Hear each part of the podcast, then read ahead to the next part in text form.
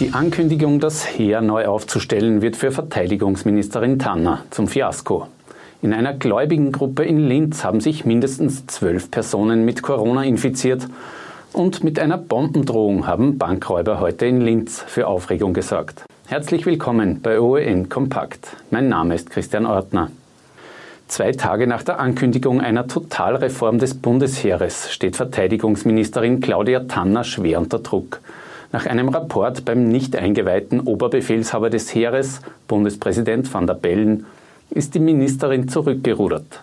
In der ZIP 2 am Donnerstagabend wollte sie dann die Wogen glätten. Das ist ihr mit einem kuriosen Auftritt aber gründlich misslungen. Auf sozialen Netzwerken machen sich heute User lustig über Tanners offenbar eingelernte Stehsätze. Die Unteroffiziersgesellschaft kritisiert Tanners Verhalten in einer Aussendung scharf. Sie habe die Chance, eine klare Botschaft an die Soldaten zu senden, vertan. Die Ministerin hat daraufhin die Notbremse gezogen und Kanzler Sebastian Kurz gebeten, den Nationalen Sicherheitsrat einzuberufen. Der soll jetzt in den kommenden zwei Wochen zusammentreten. Und dann sollte Klarheit herrschen, ob und wie das Heer neu aufgestellt wird. Der Shutdown in der Corona-Krise hat in Österreich einen nie dagewesenen Wirtschaftseinbruch zur Folge. Das Bruttoinlandsprodukt werde um 7% zurückgehen, prognostizieren heute Wirtschaftsförderungsinstitut und IHS. Wir haben zweifelsfrei äh, im zweiten Quartal, äh, im ablaufenden zweiten Quartal des Jahres 2020 die tiefste Rezession der Weltwirtschaft, äh, aber auch die tiefste Rezession Österreichs seit dem Zweiten Weltkrieg erlebt. Der Einbruch sei aber nur vorübergehend. Wir haben eine starke Rezession, aber der Tiefpunkt ist gerade durchschritten. Wir werden im dritten Quartal wieder ein positives Wachstum haben. Das ist nur eine andere Art, es auszudrücken. Wenngleich ausgehend von einem niedrigen Niveau, weil wir halt im Quartal Nummer zwei massiv über 10 Prozent heruntergerasselt sind. Auch für kommendes Jahr prognostizieren die Forscher ein Wachstum. Das Vor-Corona-Niveau werde damit aber noch nicht erreicht. Der Ibiza-U-Ausschuss verliert seine Verfahrensrichterin. Die ehemalige Vizepräsidentin des obersten Gerichtshofs Ilse Huber legt ihre Funktion zurück. Grund seien laufende unsachliche und persönliche Angriffe gegen sie, sagt Huber. Ausschlaggebend sei aber die abfällige Bemerkung von Stefanie Crisper am Donnerstag gewesen. Die geht mir am Arsch, hat denn die NEOS-Fraktionsführerin ins versehentlich noch aktivierte Mikrofon gesagt. Sie habe damit aber nicht die Verfahrensrichterin gemeint, behauptet CRISPR. In der freien Christengemeinde Pfingstkirche in Linz hat die Gesundheitsbehörde an diesem Freitag einen Covid-19-Cluster registriert. Sechs Linzer sind positiv getestet worden. Auch aus anderen Bezirken melden die Behörden mindestens sechs Fälle im Zusammenhang mit der Pfingstkirche. Sämtliche Messen und Veranstaltungen der Glaubensgemeinde sind abgesagt worden. 30 Familienmitglieder und Kontaktpersonen der Erkrankten befinden sich in Quarantäne. Und nach der Nummer 1 der Tenniswelt, Novak Djokovic, ist jetzt auch sein Trainer, Goran Ivanisevic, positiv auf Corona getestet worden. Nach zwei negativen Tests sei der dritte heute positiv ausgefallen, schreibt der frühere Wimbledon-Sieger auf Instagram.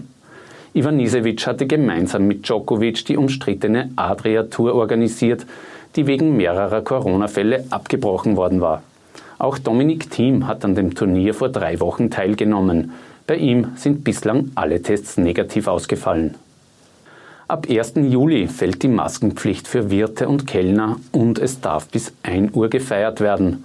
Allerdings noch nicht in Diskos und Nachtclubs. Heute hat Gesundheitsminister Rudolf Anschober auch eine Lösung für die Nachtgastronomie in Aussicht gestellt. Bis Ende nächster Woche will er Vorschläge vorlegen. Es gehe um einen pragmatischen Weg in Balance mit dem Gesundheitsgesetz, sagt Anschober. Seit heute kann eine aktualisierte Version der Stop Corona App des Roten Kreuzes heruntergeladen werden. Der automatische digitale Handshake, der vor infizierten Personen warnen soll, funktioniert jetzt auch auf Apple-Geräten. Aber auch auf Android ist eine gänzliche Neuinstallation der App nötig. Andernfalls stürzt die aktualisierte Version laufend ab. Kinder und Jugendliche sterben nur sehr selten an einer Corona-Infektion. Laut einer aktuellen Studie liegt die Sterblichkeitsrate bei unter einem Prozent. Das liege offenbar daran, dass Kinder und Jugendliche deutlich seltener an Vorerkrankungen leiden, so die Forscher.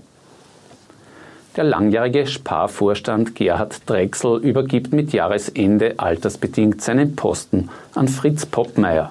Das hat der Handelskonzern heute bekannt gegeben. Der neue Chef ist 54 Jahre alt und der Sohn des gleichnamigen Spargründers.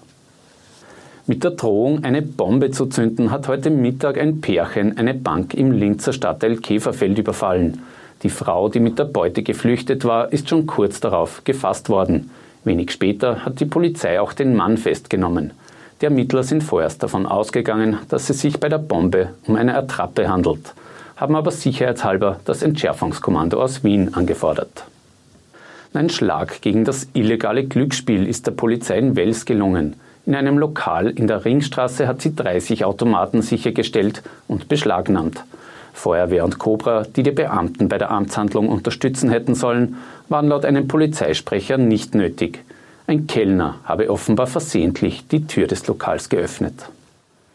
Soweit ein kurzer Nachrichtenüberblick von heute. Das Team von OEN TV wünscht Ihnen ein angenehmes Wochenende. Wir sind am Montag wieder für Sie da.